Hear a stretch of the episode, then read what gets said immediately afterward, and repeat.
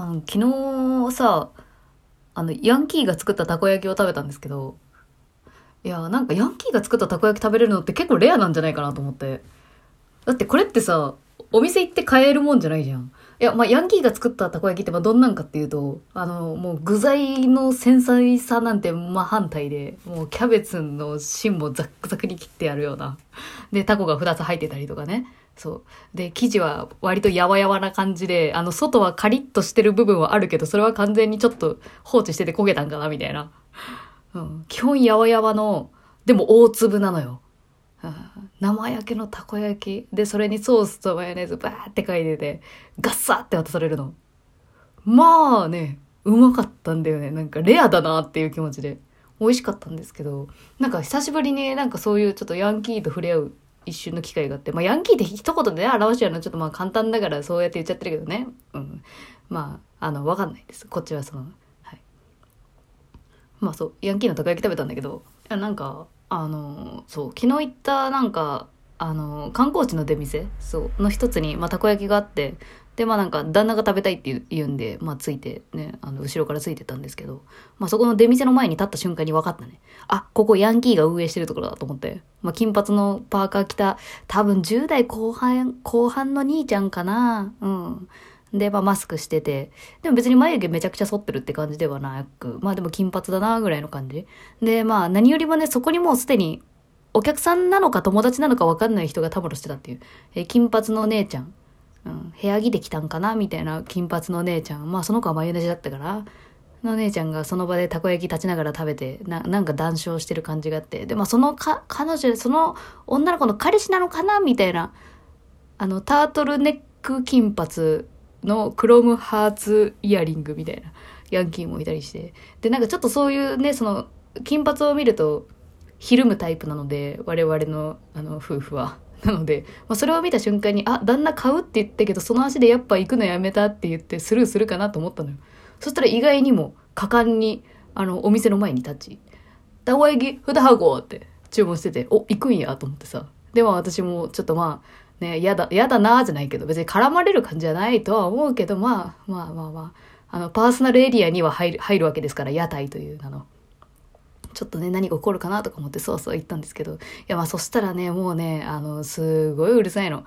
もうさ、マスクしてんだけどさ、鉄板の上でたこ焼きをプスプスね、まるまるしながら喋ってんのよ。そのヤンキーが。そう。プスプスしながら、いやなんか、マスクしてるとはいえ絶対喋んなよって思わん？鉄板の上で。べちゃくちゃべちゃくちゃ。しかも何、何の話をしてるのかわかんないけど、うわ、マジっすか？それ食べたんすか？へみたいな言ってて。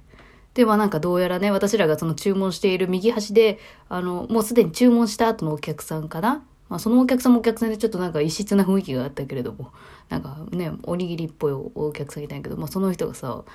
なんか、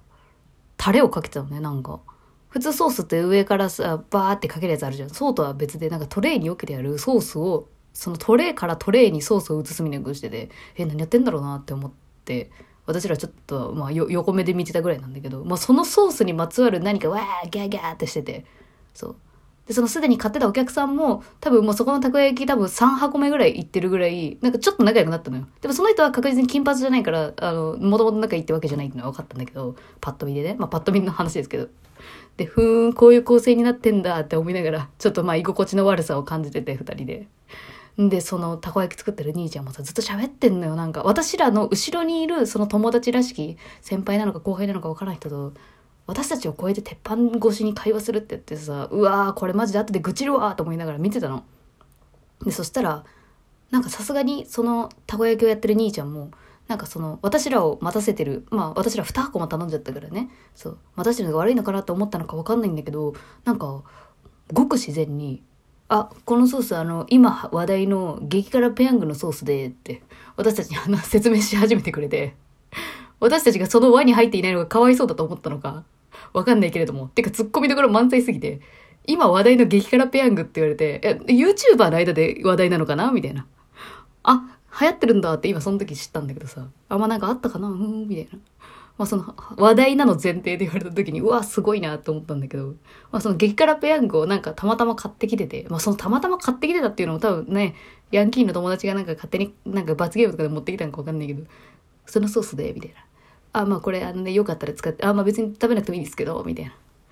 話しかけてくれて、そう。あでも今言ったよ、私。話しかけてきてくれてって。なんかね、本当にめちゃくちゃナチュラルだったの。その激辛ペヤングを進める流れが。